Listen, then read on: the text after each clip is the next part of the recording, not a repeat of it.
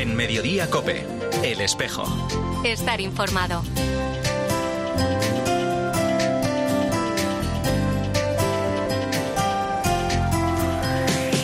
La una y 33 minutos, ¿qué tal? Bienvenidos al tiempo del espejo en Mediodía Cope en este 15 de septiembre. A esta hora, como cada viernes, te cuento la actualidad de la Iglesia de Madrid. El saludo de Mario Alcudia.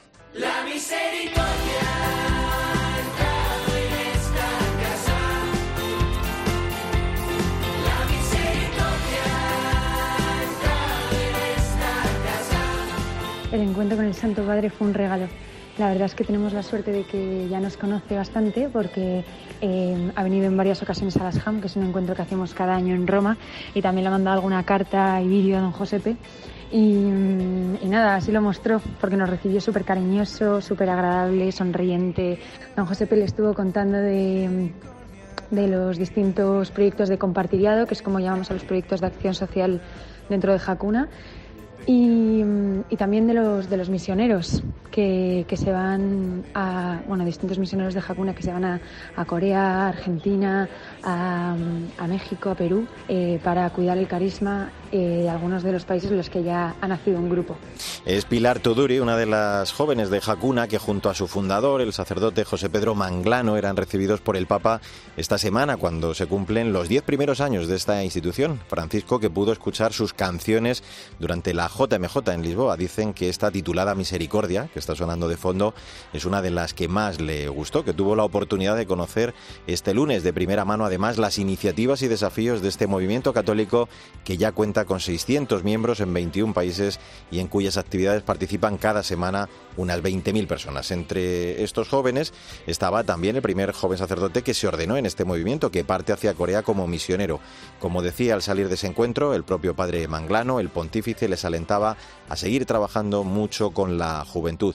Este regalo de encontrarse con el Papa coincide con la misma semana en la que una vez más mañana Hakuna Group Music va a reunir a 12.000 personas en concierto en el Palacio Vistalegre Arena a las 9 de la noche, con sus canciones de temática variada que recogen distintas experiencias y vivencias. Alicia Framis es una de las integrantes del grupo que va a cantar mañana en este concierto. Que al final hemos eh, vivido mucho en muy poco tiempo, tanto espiritualmente como, como, como con experiencias, ¿no? y nos sobrepasa por completo. Lo que tenemos súper claro es que somos un capricho de Dios y que, y que este capricho no es para nosotros, que es para darlo. Entonces, con muchas ganas de, de gritar cielo en vista alegre con todos, de recordar, de vivir, de caminar todos juntos y de celebrar este décimo aniversario y, mm, y lo que queda. entrar en el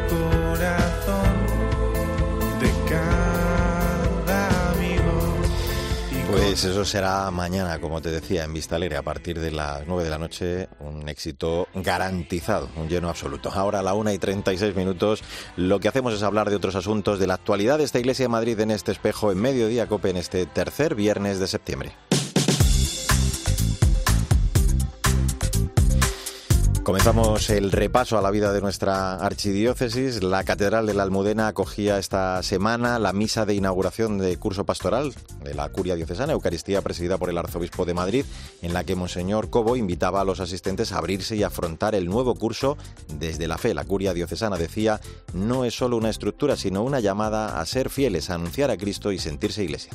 Nuestra misión será ser cauce de la voz de Cristo. Pues queridos hermanos, con la comunión, con la participación y la misión, que sean las notas de este inicio de curso, las formas de afrontar los retos y los cambios que tendremos que emprender, pero sabiendo que somos un único cuerpo.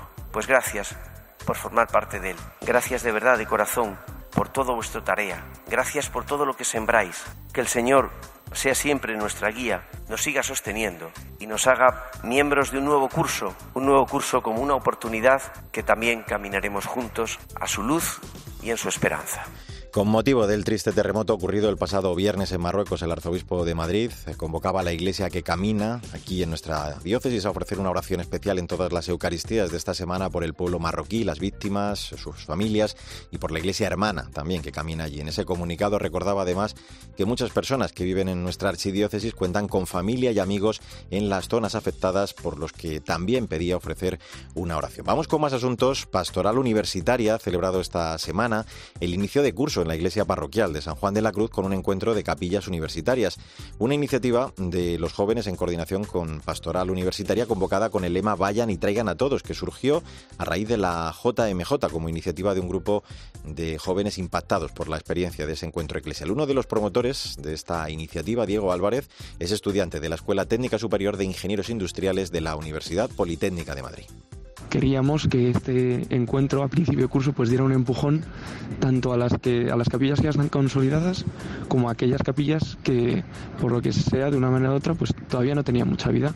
Al final el vernos el apoyarnos unos a otros el darnos cuenta de oye que esto que ha pasado en Lisboa no ha sido algo puntual sino que tiene su continuidad en, en nuestra vida en nuestro día a día este curso se completa la implantación de la LOMLOE y del nuevo currículo de religión católica en todas las etapas del sistema educativo. Por eso la edición de este año del curso para profesores de religión de la Universidad de Otoño va a intentar ahondar en las propuestas del nuevo currículo con el fin de apoyar su implantación en los centros educativos. El título de este año, Patrimonio Artístico, Cultural y Religioso en Madrid, itinerarios didácticos para el área de religión. Se desarrollará desde el martes hasta el 26 de septiembre. Carlos Esteban es el director del curso. Nos proponemos mostrar, vivir con los profesores de religión de Madrid algunos itinerarios didácticos para que ellos los puedan también vivir con sus estudiantes para comprender nuestro patrimonio histórico, social, artístico, cultural, religioso, que además de su belleza, es portador de identidad y sentido para las personas y los pueblos. Ahí comprenderemos cómo el cristianismo se ha encarnado en muy diversas manifestaciones que hoy forman parte de nuestro entorno, de nuestra cultura y de nuestra identidad. Y un asunto más de forma breve, el distrito de Barajas celebra sus fiestas patronales en honor a Nuestra Señora de la Soledad.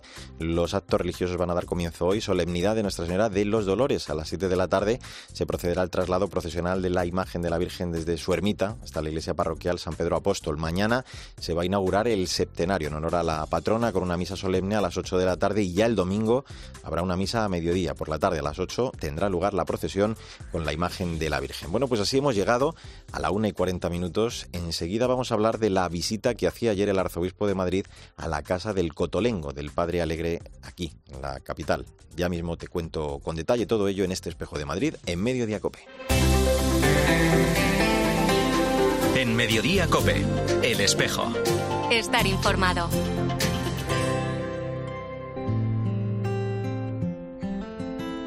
Me he hecho tantas preguntas, intentando entender. Me he lanzado a buscarte sin saberte ver. La una y 42 minutos, soy Mario Alcudia, gracias por seguir con nosotros en el Espejo de Madrid, en Mediodía Cope, en este viernes 15 de septiembre. Los cotolengos fueron impulsados en España por un jesuita, el venerable Jacinto Alegre, que desarrolló la labor de atención directa a discapacitados sin recursos que ya había iniciado el italiano San José Benito Cotolengo, fundador del Carisma en el siglo XIX.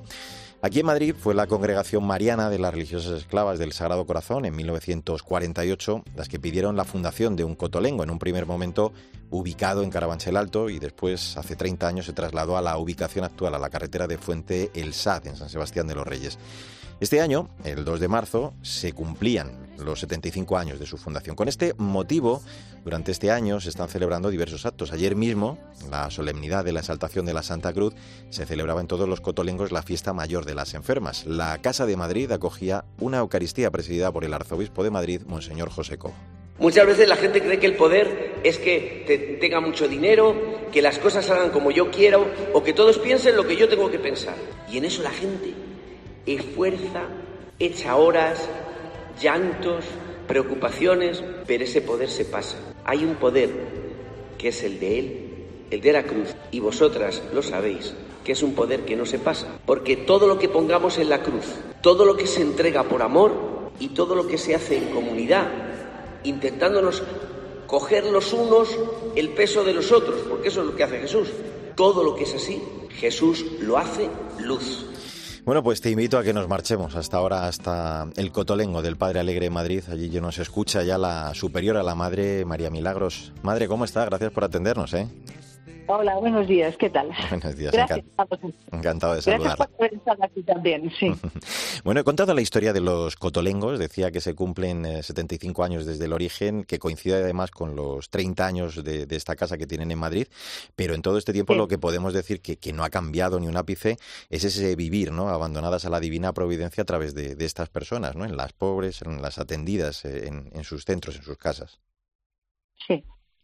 La, la misión nuestra, o sea, Cotolengo es una familia, una familia grande, en la cual, pues, mm, eso, tenemos los ojos puestos en el Señor, porque Él es el dueño de la casa y Él es el que, el que la lleva. Y, y, bueno, pues formamos familia y en, esta casa son, pues, unos, unas 60, 60 acogidas las, las que tenemos, Ujú. discapacitadas.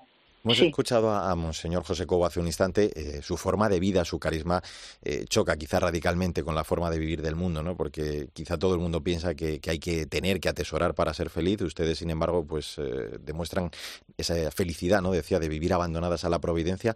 Cada día es un regalo, ¿no? Y eso ustedes lo, lo descubren, ¿no? En la entrega a estas personas. Totalmente, es un regalo total. Es muy bonito porque eh, es eh, precisamente en los pobres donde nosotros tratamos de ver a Jesucristo. Esa es nuestro, nuestra forma de, de vida, ¿no? O sea, eh, a través de estos miembros dolientes de, de Jesús es como nosotros entregamos la vida. Y, y eso es lo que nos hermana.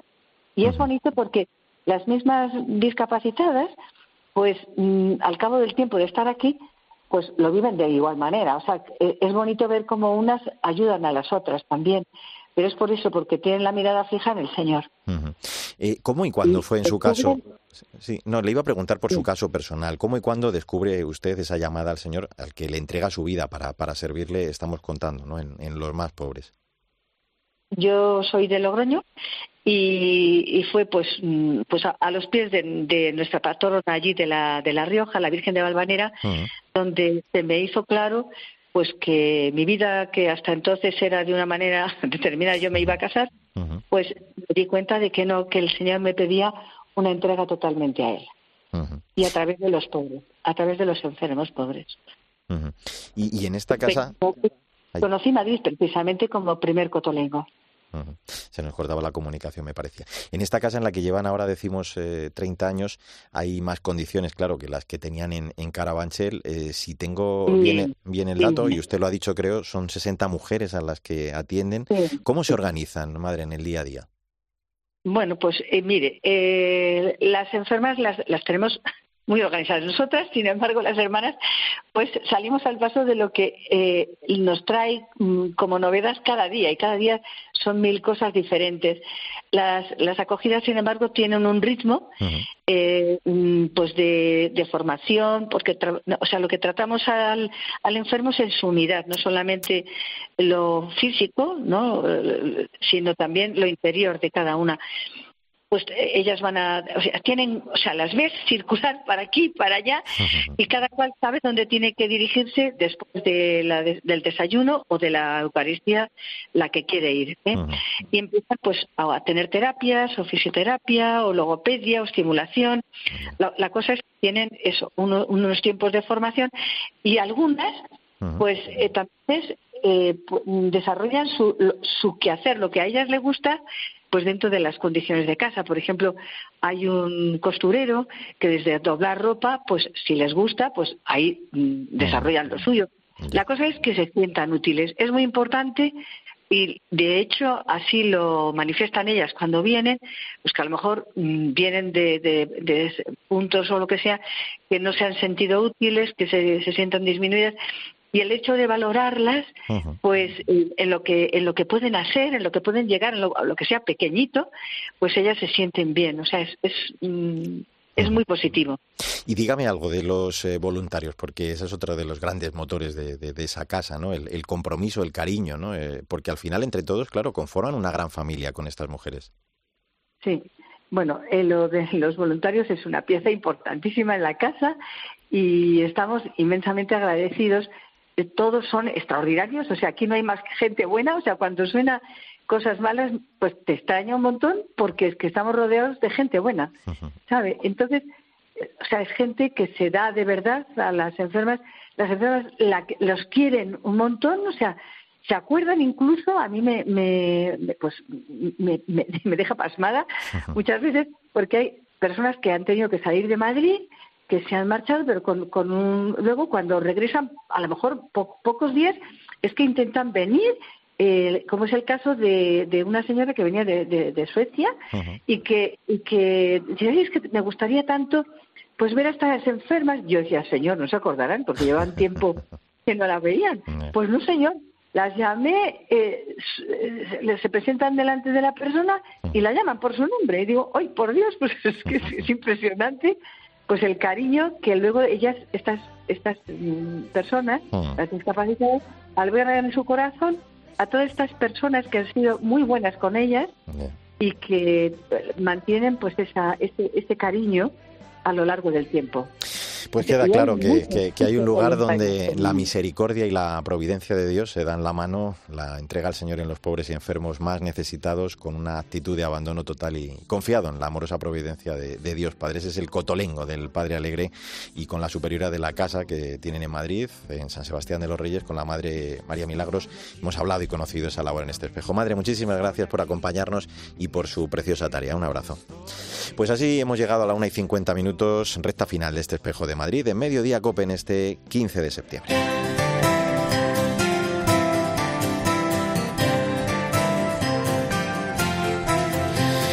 Mañana celebraremos en nuestra archidiócesis la octava Jornada Mundial de Oración por el Cuidado de la Creación, inscrita en la iniciativa Tiempo de la Creación. A las 11 de la mañana se va a celebrar en el Seminario Conciliar un acto con el lema Que la justicia y la paz fluyan. Desde la Comisión Diocesana de Ecología Integral que organiza este acto, se hacen eco del mensaje del Papa Francisco insistiendo en la conversión ecológica que ya San Juan Pablo II invitó a, realizar. Eh, es importante que tengamos esta celebración no solo en relación a, la- lo que las iglesias pueden hacer, sino que lo hagan de manera ecuménica, de manera coordinada. Esta sensibilidad ecuménica es algo que une a las iglesias y que las une en la proclamación del Evangelio. La creación entera gime con dolores de parto y hemos de escuchar este gemido. Pues escuchabas a Alfredo Abad, presidente de la Iglesia Evangélica Española, va a ser uno de los participantes en esta jornada, en esta oración ecuménica, con la presencia además del arzobispo de Madrid, también el obispo ortodoxo rumano, el obispo anglicano de la Iglesia Española Reformada Episcopal y se espera que un representante del Patriarcado Ecuménico de Constantinopla. Le voy a preguntar por todo ello al coordinador de la Comisión Diocesana de Ecología Integral, a Carlos Jesús Delgado. Hola Carlos Jesús, ¿cómo estás? Muy buenas, paz y bien. Paz y bien. Oye, un apunte sobre este lema, ¿no? Que la justicia y la paz fluyan, eh, es el tema, digo, del tiempo ecuménico de la creación, inspirado eh, en el profeta Amós, ¿no? Más eh, bien corre el derecho como agua y la justicia como arroyo permanente. ¿Qué lectura nos haces de este lema? Bueno, la verdad es que es un lema que ha sido muy bien elegido por, por digamos, el Comité Internacional que hay ecuménico que lo ha organizado, porque si cogemos al profeta Amós es de la actualidad. Digamos que, que en su en el libro de Amós leemos que tiene como dos, tres vertientes. Una vertiente que es una denuncia que hace de todos los países, es una denuncia sobre, digamos, el derecho internacional, porque los países están invadiendo a otros, los están masacrando, hay una, una falta de derechos humanos de la época bestial, eh, que es algo muy actualizado, es algo que podemos ver en la guerra de Ucrania. Por otra parte, denuncia cómo el reino del norte, el reino de Israel, se ha enriquecido y ha conquistado y ha llegado a un poder parecido al de Salomón en su momento, pero olvidando totalmente a los más pobres, ¿no? Haciendo incluso juicios injustos contra los más desvalidos. Y por otra parte, habla de esa religiosidad, que es una religiosidad del culto, pero no de la acción, no del corazón, y que por lo tanto acaba relegando a Dios simplemente un, a un cumplimiento de una serie de ritos, pero no a una vivencia, una experiencia, un testimonio de fe, de vida, que realmente es lo que ellos quieren, ¿no? Por eso el texto viene a decir, hombre, yo no quiero sacrificios como los estáis haciendo, sino que realmente sean sacrificios donde la justicia y la paz fluyan desde vuestras acciones, ¿no? Esto- Entonces es un lema muy actual. Claro. Y digo, esto además coincide con, bueno, pues en las vísperas de, de esa segunda parte de la exhortación del Papa de la Laudato Si, para actualizar, dice, los problemas actuales. Eh, eh, se nos va a presentar, seguramente el Papa, los desafíos sobre el medio ambiente y a buen seguro nos va a dar claves, ¿no? Para poner en práctica eso que se ha denominado muy acertadamente conver- conversión ecológica, ¿no? Que, que se convierte realmente, Carlos, en una tarea realmente urgente. Sí, de hecho el Papa en su mensaje para esta jornada eh, nos, nos trata tres vertientes. La primera de todas es esa conversión ecológica integral que aúna esa defensa de la vida del ser humano, pero también de toda la biodiversidad que permite precisamente sustentar esa vida e inspirar para que esa vida también sea plena. La, la segunda parte que nos eh, propone, que es el transformar nuestros estilos de vida, porque si hablamos de conversión y no hay una transformación de, de unos estilos de vida más sencillos, es muy complicado. Y por último, habla de transformar las políticas públicas, ¿no? Es decir, si, si no acompañamos a la ciudadanía con unas políticas adecuadas, eh, por ejemplo, aquí en España vemos como eh, hay incendios forestales muchas veces provocados, pero no hay una penalización muy real, o sea, hay una justicia muy clara sobre esto, ¿no? O podemos ver en otros hechos concretos, ¿no? Hay que acompañar con políticas adecuadas esta transición que la ciudadanía necesita hacer, ¿no? Mm. Te quiero preguntar, lógicamente, brevemente por el acto de mañana. El que podamos caminar juntos es la petición. Estamos además en pleno sínodo. eh, de ahí, si cabe, cobra un mayor protagonismo, ¿no? Esta oración ecuménica de mañana. eh, y es un encuentro, como muy gráficamente dice Francisco en su mensaje, es igual que una cuenca fluvial, ¿no? Con muchos afluentes, pues mañana también se va a dar cita, ¿no? De alguna forma todo ello. Eso es, mañana de hecho o sea, participan muchísimas entidades de iglesia, pues Manos Unidas, Caritas Justicipa, eh, los Scouts, el movimiento Scout católico, eh, bueno, muchas entidades de la propia iglesia católica, también anglicanos, protestantes, ortodoxos. Es decir, es una un proceso de comunión y sinodalidad hacia algo que, que tenemos muy en común con la sociedad civil y es esta preocupación por el tema de, de, bueno la situación de nuestra casa común que como digo lo que hace la iglesia independientemente de, de si es cristiana católica ortodoxa es decir todos los cristianos lo que están haciendo es acompañar un proceso de preocupación social eh, que tenemos en todas las sociedades del mundo. Y es cómo está cambiando el, el tiempo, la meteorología, cómo está cambiando el medio ambiente, cómo cada vez hay más catástrofes como por ejemplo la de Libia que es brutal eh, que, que, bueno se aunan varias causas entonces, es un poquito ese orar juntos primero para dar gracias a Dios, para reconocerle como creador, que es algo que vamos olvidando, que al final nosotros no somos los poseedores de recursos, sino que Él está en el centro. Y lo segundo también por, para dar gracias por toda la gente que participa de esto a nivel mundial. Pues hemos creado una emergencia climática que amenaza seriamente la naturaleza y la vida y hay que adoptar estilos de vida irrespetuosos, mejorar nuestra relación con el medio ambiente. Así que el lema es desde luego muy acertado, que la justicia y la paz fluyan, como nos pide el Papa, como seguidores de Cristo en nuestro común también camino sinodal, pues hay que trabajar para que nuestra casa común esté llena nuevamente de, de vida. Esta jornada mundial de oración del cuidado de la creación, que en nuestra archidiócesis, pues te hemos contado, se va a celebrar mañana con ese acto de oración, ese encuentro de oración en el seminario a las 11 de la mañana. Carlos Jesús Delgado, coordinador de la Comisión Diocesana de Ecología Integral, que vaya estupendamente mañana ese acto. Un abrazo fuerte. ¿eh? Muchísimas gracias, un abrazo. Ahora Pilar García Muñiz sigue Mediodía Cope contándote más historias y toda la información de este viernes, de este 15 de septiembre. Nosotros, como siempre, volvemos en siete días con toda la actualidad de la Iglesia de Madrid en nombre de todo el equipo. Sandra Madrid, Mila Sánchez, el saludo de Mario Alcudia. Que te vaya bien.